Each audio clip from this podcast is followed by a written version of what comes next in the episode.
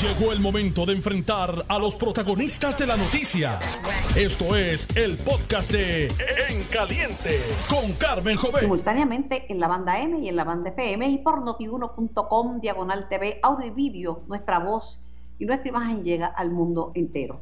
Bueno, comienzo la jornada de hoy diciéndole que hay que cuidarse. Más adelante voy a tener a la epidemióloga, ex epidemióloga del Estado, doctora Ángeles Rodríguez. Ella es epidemióloga, internista e infectóloga. Pero comienzo la jornada de hoy, martes 13. Martes 13, cruzo los dedos y no soy supersticiosa. Con el presidente de la Comisión de Hacienda, el ex secretario de Hacienda y ex candidato o aspirante a la gobernación por el PPD, el CPA Juan Zaragoza, quien tengo en línea. Buenas tardes, senador Zaragoza. Buenas tardes, Carmen. Gracias por la invitación. Ya, mira, ya en mi título tengo más ex que otra cosa. Qué bando de luz. Que nunca deja de sorprenderme. Eh, Zaragoza, eh, le quiero decir algo, pero es un buche de sangre. No tiene que reaccionar ni decirme nada porque quiero hablar de contrato de Luma. Pero cada vez es más difícil llenar una planilla de contribución sobre ingreso. Dan ganas de llorar si, si piden más que un mendigo. Ay, Dios mío. Háganlo sencillo, por amor a Dios, que sea un, un mamé y radicar una planilla y ya. Y lo importante es que la gente pague, pero hay que difíciles. Ya. Mira, si tú supieras que yo los otros sí. días, eh, la semana pasada estuve en una reunión con el Colegio de CPA de Puerto Rico, con el presidente eh, Oscar Cullen, y entre las cosas que yo le me, eh, ellos me preguntaron en qué me, en qué me podían ayudar. Y yo le dije que sería interesante trabajar una legislación para simplificar el proceso contributivo. Yo le dije, siéntense usted ustedes que solo... El buche sangre mío ya se lo había compartido al colegio CPA. Sí, pero mira qué coincidencia. Yo le dije, oye, vamos a ponernos a pensar, y no solamente en, en el proceso de la planilla, en licencias de cosas y permisos. Y yo dije, ¿por qué en vez de, vamos a pensar, a ponernos a pensar a, a cosas que podamos eliminar y que podamos simplificar? este y, y, y, acogieron la idea y dijeron mira reúnan se reúnanse ustedes que son los que asesoran a los clientes y vamos Yo a empezar saquen el machete saquen el machete y vamos a pendiente sí. tengo algunas ideas desde el punto de vista del consumidor que sí. las podemos compartir y hago lo que sea porque está insufrible y aprecio un montón al secretario a Paquito Pared pero está que no hay quien lo soporte esa esa, tantos requisitos y tanta vaina y pídele esto al que te pagó y, tú al que tú le pagaste y más y más. Hombre, no. Eh, el contrato de Luma. El contrato de Luma es tema de discusión todos los días, eh, eh, Zaragoza.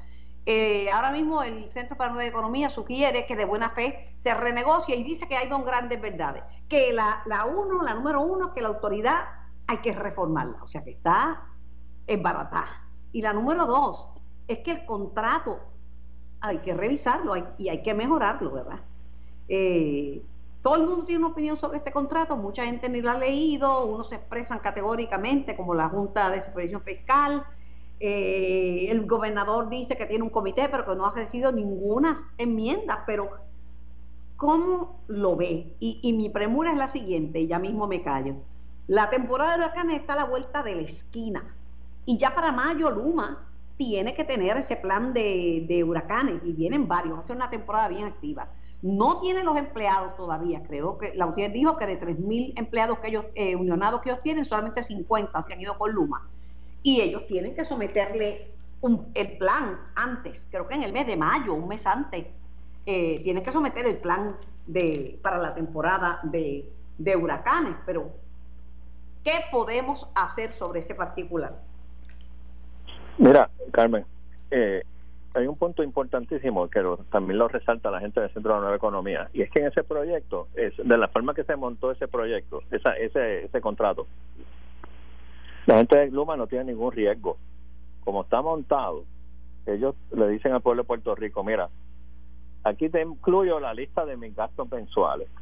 Aquí está este, la nómina de todos los empleados, los de aquí, los que traje de afuera, eh, agua, luz, papeles, fotocopias. Aquí están todos mis gastos. Esa es factura número uno. Me lo reembolsas peso a peso. Además de eso, me da una cantidad fija anual que creo que son como 100 millones. Y además de eso, si, si llego a ciertas métricas, me da un bono también. Entonces, cuando tú te pones a ver, está todo hacia un lado nada más. O sea, es un contrato realmente no es un negocio. O sea, lo que, lo que hemos hecho aquí es contratar un, un, una persona que nos corre la operación sin ningún riesgo para ellos. Aquí le estamos reembolsando hasta la resma de papel que ellos gasten. ¿Y todo lo que gasten, ellos Creo someten. Que tiene una partida para entretenimiento. Sí, todo, todo. Y, y, oye, y lo peor de todo, sin cuestionamiento. Ellos pueden traer gente de afuera pagándole casas aquí a tres mil pesos al mes y no, el acuerdo es que todo lo que usted me someta por ahí, todos los gastos de operación que usted incurra, todo yo se los voy a pagar. Se los voy a reembolsar. Más además de eso le doy los 100 millones, más además de eso le doy un bono si llega, si cumple con ciertas cosas. Eso es un punto que resalta el centro de la nueva economía, que dice, pero es que así es un mamey. Aquí no hay ningún, o Luma tiene algún riesgo. Luma puso algo en la mesa hay algo, ellos arriesgaron algo aquí. No, ellos no arriesgaron nada aquí. Entonces, eh, eh, eh, es, un, es un negocio que está solamente para un lado.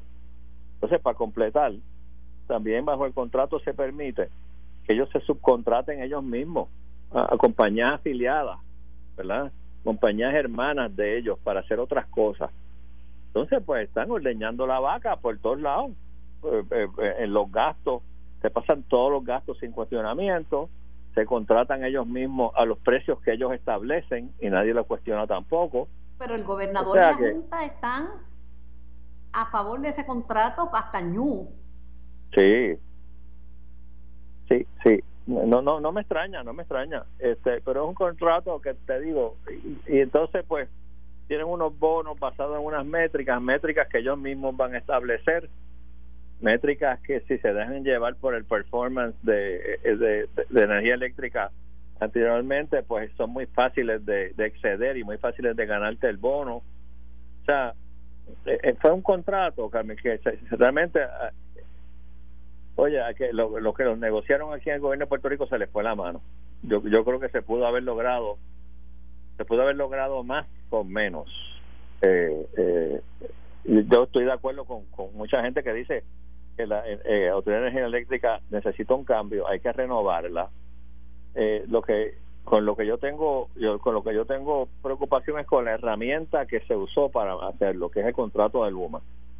Este, con tengo, tengo otro tema que lo quiero plantear, ¿verdad? Es que ya Hacienda envió 401 millones de dólares en los cheques de, de 1.400 dólares. Los incentivos son buenos, pero la gente se los gasta de un cantazo, ¿sabes?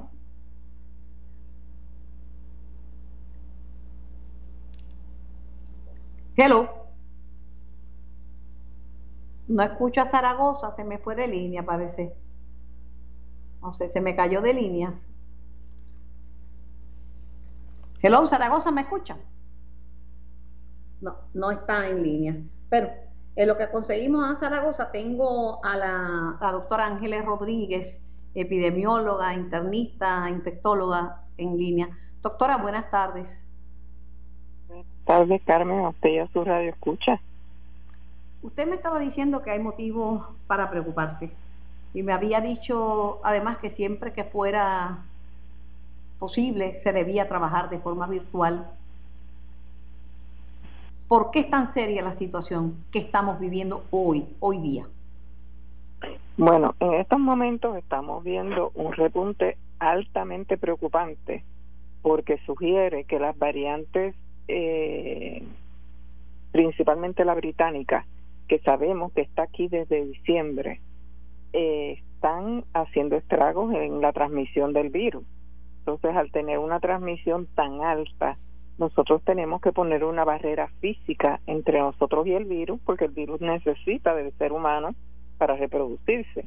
De la única forma que nosotros vamos a poder controlar esto es en lo que se vacuna un universo significativo de un 80% o más de la población, nosotros tenemos que físicamente distanciarnos de la probabilidad de infectarnos y para eso pues tenemos que mantenernos en la casa tenemos que evitar todo tipo de salida. Hay, tanta, la gente repite tantas cosas que no son del todo ciertas. Por ejemplo, que más de un millón de personas se han vacunado. En Puerto Rico yo le pregunté a la coalición científica y pregunté a la Guardia Nacional, pregunté a los que están vacunando.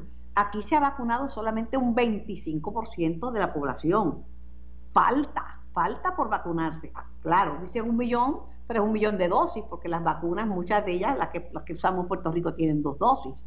O sea que es que no.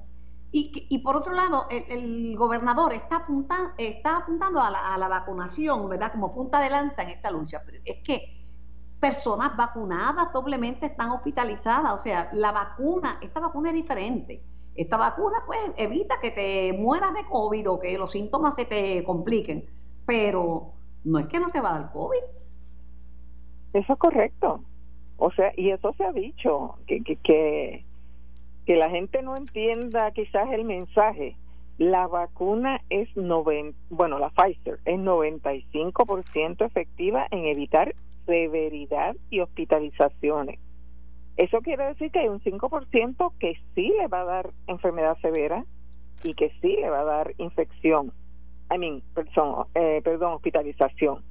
En términos de prevenir la infección, que para eso no se diseñó la vacuna, eh, la información que hay disponible de datos de personas de lugares vacunados, que son principalmente Israel, que es el más adelantado que está en la vacunación, es que es un 70% efectiva en prevenir la transmisión.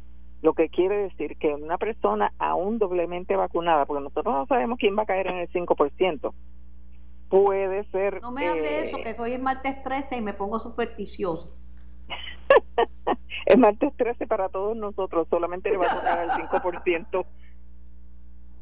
Así que volvemos, uno no tiene que preocuparse, uno lo que tiene es que ocuparse. Y ocuparse quiere decir prevenir estar en el camino del virus lo más que se pueda porque una vez este virus no encuentre en dónde reproducirse, va a morir porque no tiene un vector animal. Sea, al no tener un animal en el cual se pueda mantener propagándose y perpetuar la infección, se acabó una vez él, él haya agotado todos los seres humanos disponibles. Pues vamos a ponernos de acuerdo en evitar que sea uno de nosotros.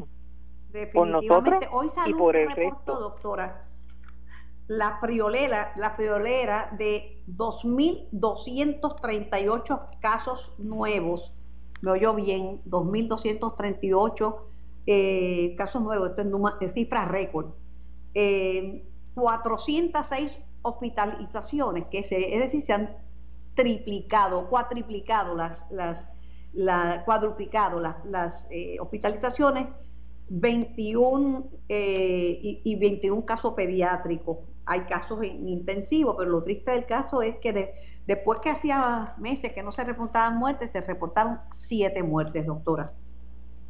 Pues lamentablemente, yo tengo que decir que esto todavía se va a poner peor. Que hoy rompimos el récord de hoy, pero probablemente mañana o pasado rompamos el récord de hoy, porque lo que estamos viendo refleja información pasada esto es lo malo de uno trabajar con números que tienen eh, tiempo. Hay que, lamentablemente no estábamos preparados para una cosa como esta, pero idealmente debimos haber estado preparados para poder obtener los datos en tiempo real. Habiendo tanta tecnología y, mecanismos eh, para poder obtener los, los números, los datos lo más rápido posible, pues todavía tenemos que esperar que los laboratorios nos reporten, que el otro nos reporte, que lo mande por fax, que lo mande cuando quiera. Y esa información es básica para tomar decisiones. Y, no sé si han llegado los números de Semana Santa, que esos números van a ah, estar con las nubes, doctora Ángeles Rodríguez. Por eso estoy diciendo que todavía lo mejor está por venir, porque esto lo que refleja son los números de del fin de semana de cuatro días pasados y de estas últimas salidas donde la gente entendiendo de que si se están abriendo los cines, de que se están abriendo los restaurantes, que se mantiene el 50%, todas estas este, eh, medidas más laxas dirigidas, volvemos que los números estaban bajitos, pero y esto yo lo he dicho varias veces con usted y con otras personas que me piden opinión, sabíamos que habían unas variantes que se eh, eh, transmiten mucho, mucho más. Bueno, yo tengo hasta la fecha en que me enteré y anuncié en este mismo programa la presencia en Puerto Rico de varios casos con la variante B117 y ese mismo día, doctora Rodríguez, entrevisté a la doctora Kenira Thompson de la Escuela de Ciencias de, de, Ponce, que me lo confirmó, porque tienen un laboratorio donde tienen los equipos para detectar esas presencias. Pues y esa información, por ejemplo, eh, recuerda que yo le había dicho que habían unos médicos reportándome que había una tasa de transmisión más rápida. Esos casos hay que ver si son, si están eh, eh, asociados a variantes le, pregunto, y mutaciones. varias preguntas en, en, mi, en, mi, en mis redes y una pregunta es que si las variantes dan falsos positivos. Falso positivo. Bueno, sería difícil que una variante de un falso positivo, porque si no tiene la variante, es positivo. Así que una variante puede dar un falso negativo, quizás. Eh, lo que pasa es que para que los laboratorios sean positivos tiene que pasar una cantidad de días. Y después de cierto la ventana es pequeña porque después de cierto tiempo entonces sale falsamente negativo. Si se hace muy temprano o se hace muy tarde, puede salir negativo. Ahí está el problema de las pruebas, que tienen su timing. Doctora, yo quisiera una opinión suya sobre el anuncio que hizo eh, la Agencia Federal de Drogas y Alimentos, FDA, y el CDC, eh, sobre la vacuna de Johnson Johnson de la farmacéutica Janssen. Eh, que la vacuna, pues se habían presentado casos, ah, de la vacuna se han puesto como 7 millones de, dosis, ¿verdad? Pero se habían presentado 6 casos con coágulos sanguíneos y como medida cautelar pausaron en la inoculación con esa vacuna, tanto en Estados Unidos como, como en Puerto Rico. Deme su lectura sobre ese particular. Bueno, lo primero es que la, eh, la los datos que se hicieron públicos son de seis casos en 6.8 millones de dosis administradas. O sea que es un punto cero cero cero cero cero cero uno es una eh, un efecto raro. Lo segundo es que la causalidad, porque solamente en mujeres entre 18 y 49 años que se presentaron estos casos. Hay que ver si hay eh, información que sugiera que esto pueda estar asociado a la vacuna. Eso no se sabe. Pero al ser una presentación rara, que es trombosis del seno cavernoso, yo sé que aquí en Puerto Rico se presentó el caso de una joven de 19 años con trombosis de seno cavernoso por COVID, por la infección, no una persona vacunada. Así que sabemos que los jóvenes también el COVID puede causar eh, problemas de trombosis. También sabemos que las personas que están en anticonceptivos orales basados principalmente en estrógeno pueden desarrollar tendencia a los coágulos. Por ende, no hay que alarmarse, hay que estar pendiente, hay que estar pendiente si uno fue vacunado con esa vacuna a la posibilidad de síntomas, dolor de cabeza severo, eh, visión borrosa, visión doble, eh, extremidades frías, porque los émbolos no solamente van a, a la cabeza, sino que pueden ir al pulmón, pueden ir a las extremidades. Estar pendiente de sintomatología normal, el cuerpo es una máquina perfecta que nos dice si algo está mal. Pero fuera de eso, tranquilo, esperen, tranquilo. Volvemos, las mujeres estén más atentas, ya que todos los casos fueron en mujeres eh, pero volvemos, el COVID puede causar eso porque a mí me consta. Es cuestión de estar, pero por eso digo, ya son 7 millones de, de, dosis de vacunas y son 6 casos en 7 millones y específicos. Lo último que le voy a decir es, los infectólogos, pues desde ayer había sugerido en este programa el mutuo amigo Javier Morales que se cerraran los fines de semana, que hubiera un cierre los fines de semana, porque parcial, un cierre parcial, porque de lo contrario lo que va a venir es un lockdown y es, en lo que bajan los casos, porque si esto sigue así, pues se les puede las manos la pandemia al, al Departamento de Salud. Eh, bueno, eso es una posible herramienta. Yo lo que pienso es que hay eh, personas, dependiendo de qué es lo que se planifique cerrar, ¿verdad? Porque si estamos hablando de que vamos a cerrar las playas, de nuevo, todo ese tipo de cosas que sabemos que no son los sitios donde están las infecciones más altas. Eh, probablemente no vaya a ser un cambio muy significativo. Eh, las personas que trabajan necesitan tener un sitio donde ir a comer. Hay, estas cosas de los cierres hay que pensarlo, pero hay que tomar medidas drásticas. Hay que sentarse a mirar los datos y ver dónde están las transmisiones, que no están en, los, las casas, como dice la gente. Porque la persona que lleva una infección y provoca un brote en una casa, cogió la infección en algún sitio. Ese es el sitio que tenemos que averiguar tenemos que reforzar la vigilancia, la búsqueda activa, el rastreo, cuarentena y aislamiento de los casos positivos para poner distancia entre el virus y el ser humano. Y para eso doctora, que pensar fuera de la caja. Mi agradecimiento de siempre por la valiosa y sensata información que nos brinda. Que tenga linda tarde y se cuida mucho, por favor. Claro que sí, igual, Carmen. Un abrazo y voy a la pausa para unos mensajes. Regreso con más de En Caliente por Noti 1630. Primeros con las noticias. Estás escuchando el podcast de En Caliente con Carmen Jovet de Noti 1630. Por el 630 y por el 94.3 FM. En vivo hasta, hasta las 4 de la tarde. Gracias por la sintonía. Este es un programa de entrevistas, un programa de noticias y es un programa de opinión. Bueno, y tengo a la representante no presista Yashira Lebrón. Buenas tardes, representante. Sí, buenas tardes, Carmen, a ti y a todos los radioescuchas. La llamo porque yo tengo un compromiso bien grande con la energía renovable, principalmente con la energía solar y el marco regulatorio. Dice que Puerto Rico tiene que moverse para el año próximo, 2022, a un 20% de energía renovable y para el 2025 a un 40%. Pero los números están bien bajitos, estamos bien atrás. Primero, por el desconocimiento que mucha gente tiene de, lo fácil que es adquirir un sistema solar. Pero la llamo porque usted eh, tiene un proyecto de ley que busca otorgar hasta 20 mil dólares en créditos por sistema de energía renovable. Si me puede dar detalles, encantada. Sí, claro que sí.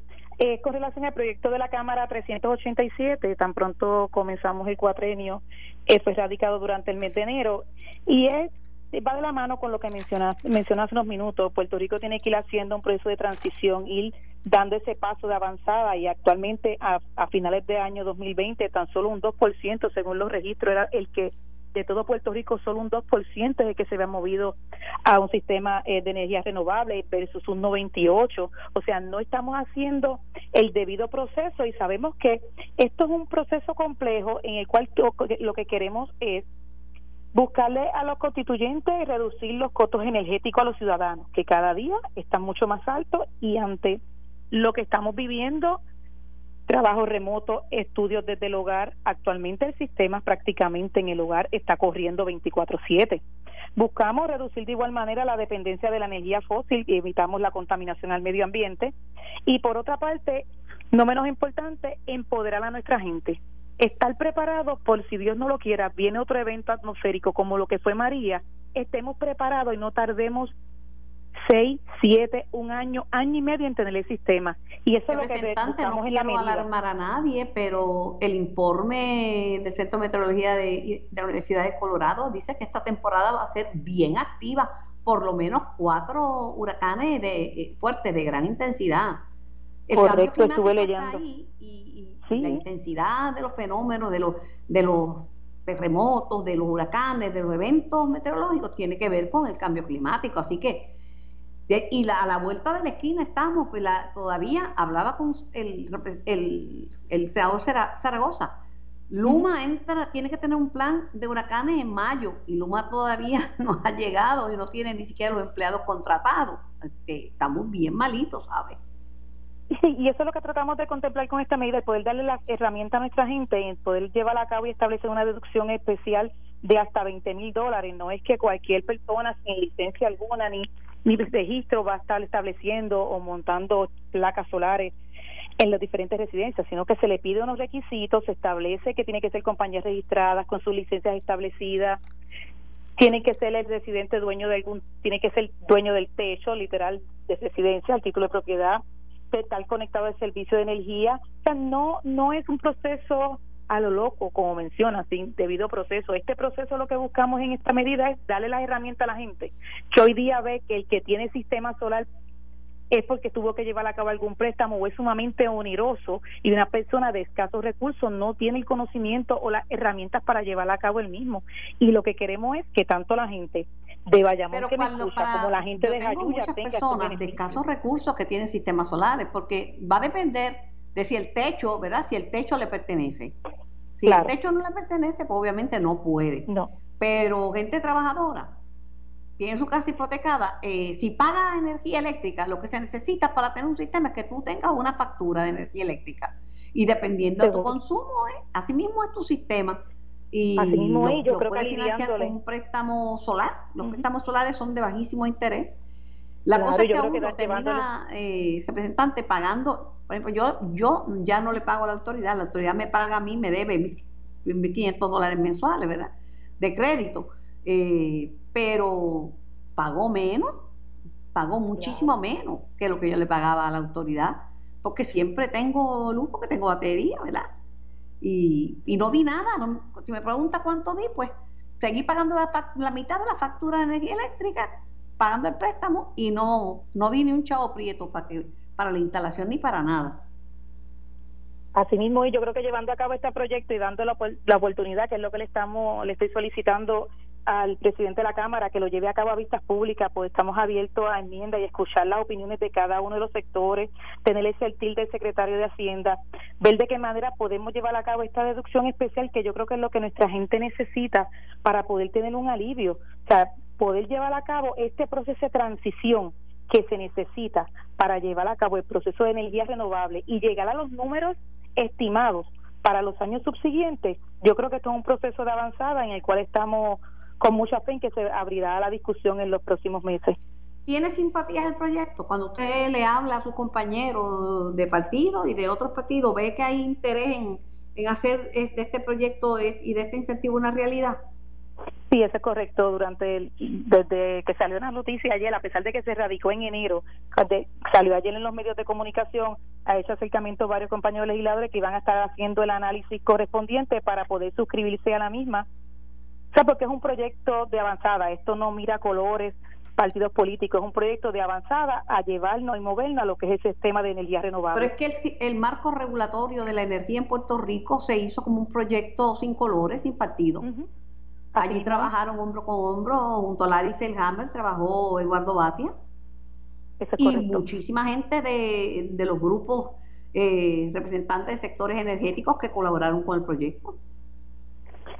Sí, por eso tenemos fe en que la Cámara de Representantes, la Comisión de Hacienda, que es a la comisión que se refirió la medida, estaría citando para vistas públicas para poder llevar a cabo la discusión que, el país merece ante este tema tan importante que necesitamos. Bueno, pues a mí me parece bien, claro, en el caso mío yo estoy completamente envuelta y a favor de la energía renovable. Yo vivo con, con la luz solar y siempre tengo, siempre tengo luz, gracias a Dios porque yo decidí que no iba a volver a, sufrir lo que sufrí en María, dando vueltas y quedando hoy en una casa y mañana en otra. No, esa, esa, yo no, esa yo no la vuelvo a pasar. Y eso es lo que queremos que el pueblo de Puerto Rico eh, de este paso de avanzada para que no pasen lo que pasamos y vivimos todo, porque esto es una situación que la pasamos todo y no queremos volver a pasar. Por eso es que tomé la determinación de poder llevar a cabo la erradicación de esta medida. y espero que Tatito le ponga fecha a las vistas. Esperamos en nombre de que, le ponga, fecha, a, rapidito. Representante Lebrón, gracias por su tiempo y me encanta que haya radicado ese proyecto. Estoy a tus órdenes. Buenas, tardes, Carmen. Máxime ahora que aumenta el petróleo a cada rato y la, factura de energía va por va para el tercer aumento, ya tiene dos. Este, tengo a la economista Heidi Calero. Saludos Heidi, un placer y un gusto conversar contigo. Saludos, gracias por la invitación. Te dije que te había fastidiado. ¿Qué va? Mira, Heidi, eh, necesitamos, ah, se habla de desarrollo económico, incentivo y que viene la danza de los millones. Si no tenemos la infraestructura de luz y agua y comunicaciones, no tenemos nada. Sí, así mismo es que esto tiene que ir en paralelo, que se utilicen bien, eficiente y efectivamente estos dineros que tenemos la oportunidad de recibirlos así como que bajan del cielo, ¿no? Eh, de, del tío Sam para que se usen bien en esta infraestructura, bien sea energía eléctrica, carreteras, puertos, agua, eh, banda ancha en telecomunicaciones. Es decir, hay mucho que hacer para que Puerto Rico pueda ser competitivo, pero no basta solamente eso. Esto tiene que ir en paralelo también con un plan de, fíjate que no digo ni siquiera de desarrollo económico, digo de crecimiento económico. Y ahí es la parte que ha estado un poco silenciosa de parte de la administración. Espero que estén trabajando como, eh, como hormiguitas, ¿no? En ese plan, porque esto tiene que ir de la, de la mano, tiene que ir en paralelo. No podemos solamente descansar en, ah, vamos a generar ahora en, en construcción con toda esta infraestructura, pero, pero lo otro no se puede quedar cojo porque no sabemos cómo nos va a impactar cambios en políticas contributivas que pueda tener Estados Unidos, si hace algún arreglo con otros países, dónde queda Puerto Rico, es decir, qué pasó con la ley 154, eh, el 4% de esas 20 compañías farmacéuticas que pagan casi un 25% del fondo general, es decir, eso son preguntas importantes que hay que estar eh, realmente mirando cuál es el plan de acción. Y hasta ahora no lo vemos no lo vemos. Y mira, está ese contrato de Luma. Todo el mundo tiene algo que decir del contrato, pero la Junta le dio el visto bueno. La Junta dio el visto bueno el gobernador dice, bueno, sí, yo también le doy el visto bueno, hace falta eso porque hay que, hay que eh, revitalizar la Autoridad de Energía Eléctrica, pero por otro lado, pues el Centro para la Nueva Economía recomienda que se renegocie de buena fe, ¿verdad? Por lo menos que se eh, incluyan algunas enmiendas. que revisen el contrato, o sea, hay muchas polémicas en torno al mismo. Sí, sí, no, hay muchas lagunas. Ese es un contrato de más de mil páginas, eh, Carmen, que es bastante complejo, así que no es como para aprobarlo en una tarde, tú sabes, ya vamos a darle paso. Eh, si bien es cierto que quien pone el dinero también pone las condiciones. Eh, recuerden que este dinero no lo pone Puerto Rico, este dinero lo pone el gobierno federal y ellos determinan a quién le van a dar el contrato. Eso, esto es filfa el decir, no, Puerto Rico es quien lo escoge. No, no, no. El que tiene la bolsa es el que determina. Esa es la ley del oro, Heidi. Pues claro, la ley del oro, el que tiene el oro, pues, tiene la ley. Así que lo que podemos hacer es ver en qué medida se pueden lograr algunas enmiendas que sean un poco más favorables al pueblo de Puerto Rico, que haya una supervisión de ese contrato, que no sea que cuando haya un huracán, Dios nos coja confesado de otro huracán María en esta temporada, que que Luma no decida, bueno, pues yo tengo una cláusula de escape y, me voy y adiós que reparta suerte a, a, esos puertorriqueños que se quedan sin un sistema de energía eléctrico. Eh, y, y el otro que a mí siempre me ha parecido extraño, si bien es cierto que nos debemos mover hacia energía renovable, el planeta se está moviendo hacia eso, pero lo que está errado aquí es precisamente el que estamos utilizando la Autoridad de Energía Eléctrica como backup. ¿no? Ahora nos vamos aquellos que puedan, que tengan para poner el sistema eh, y, y, destetarse del sistema eléctrico, ok, pues mira, eh, cuando no me funcione esto, pues tengo de backup a la Autoridad de Energía Eléctrica. Hemos perdido una gran oportunidad de que sea la Autoridad de Energía Eléctrica, debe ser la primera opción y el backup debería de ser la energía renovable, pero eso requiere también una visión y un plan de acción. El combustible fósil que cada vez es más escaso, más caro. Por ejemplo, el petróleo es más escaso, más caro y, y más impredecible en su comportamiento económico. Precisamente pues por eso es que se le ha precisamente por eso es que se ha dicho a la Autoridad de Energía Eléctrica que se mueva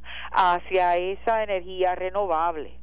Y esperaba yo que con Luma Energy que pudiera estar pensando en eso, pero no de lo poco que he visto, no me parece que esa sea tampoco su visión. Fíjate, yo sé que, por ejemplo, la compañía que yo represento, Windbar Home, ha energizado acueductos.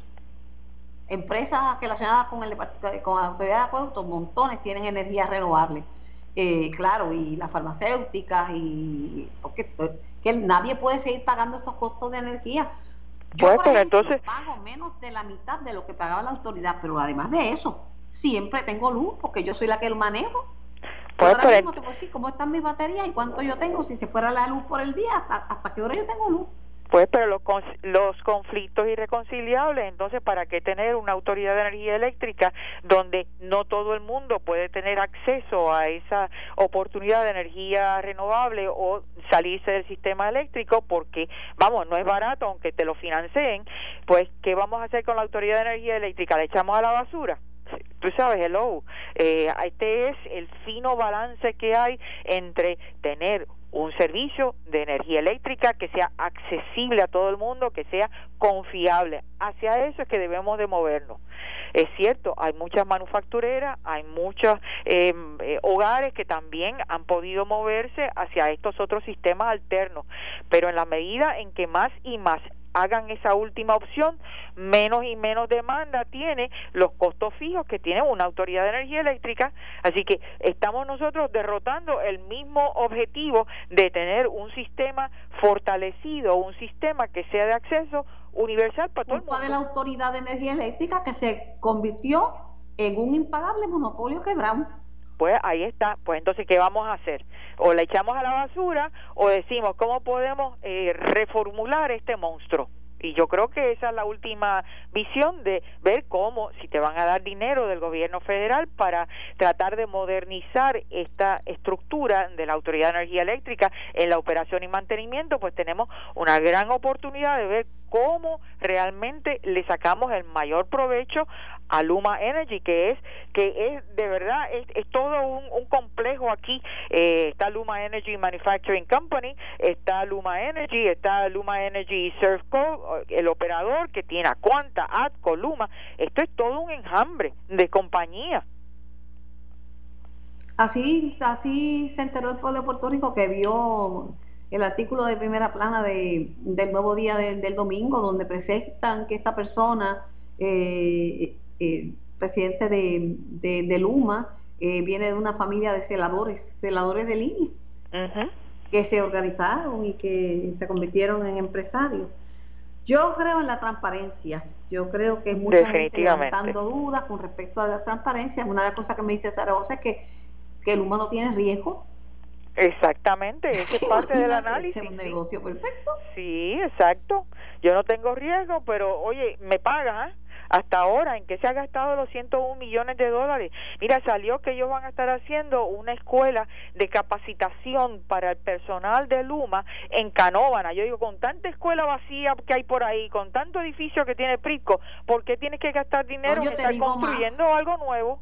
Heidi Calero de Estados Unidos vienen a buscar los celadores de línea de Puerto Rico por la capacitación que tienen. Pues, pero, pues entonces, ¿para qué tengo que tener una escuela que voy a construir? ¿A quién le van a dar ese contratito? ¿Ah? Es, ahí está el detalle, como decía Cantinflas. Mira, dice, y te dejo con esta, eh, dice el secretario de Hacienda, que ya cerca de 200 mil familias se beneficiarán del nuevo pago de impacto económico que verán el dinero reflejado en sus cuentas en los próximos días.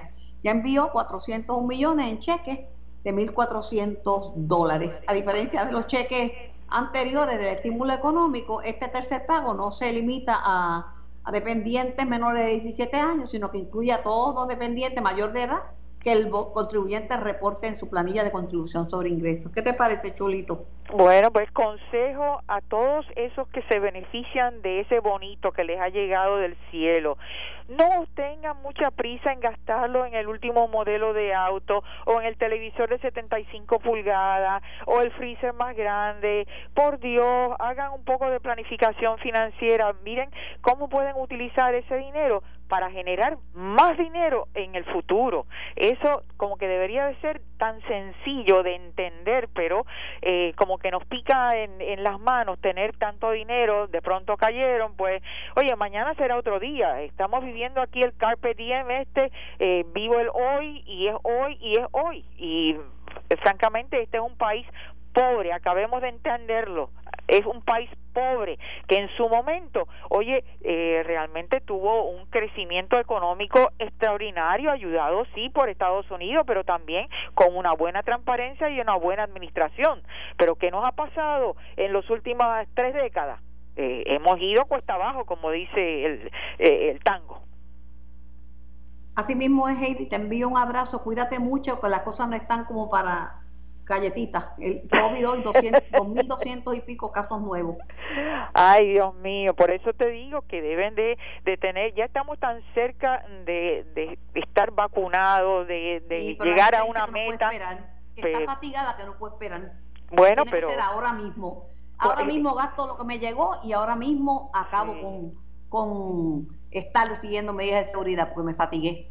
Bueno, pero eh, ah. dentro de eso, que recuerden que este país todavía tiene muchos retos y el gran reto, y espero que el gobernador Pierluisi abrace de verdad, abrace de verdad, no solamente la infraestructura, pero la infraestructura humana, educación pública. Eso hay que mirar, reformarlo, virarlo patas arriba. Hay que buscar otros modelos para realmente saber que las generaciones futuras van a pagar el seguro social tuyo y mío. Así mismo es. Gracias, Heidi. Un abrazo fuerte. Esto fue el podcast de En Caliente con Carmen Jovet de Noti1630.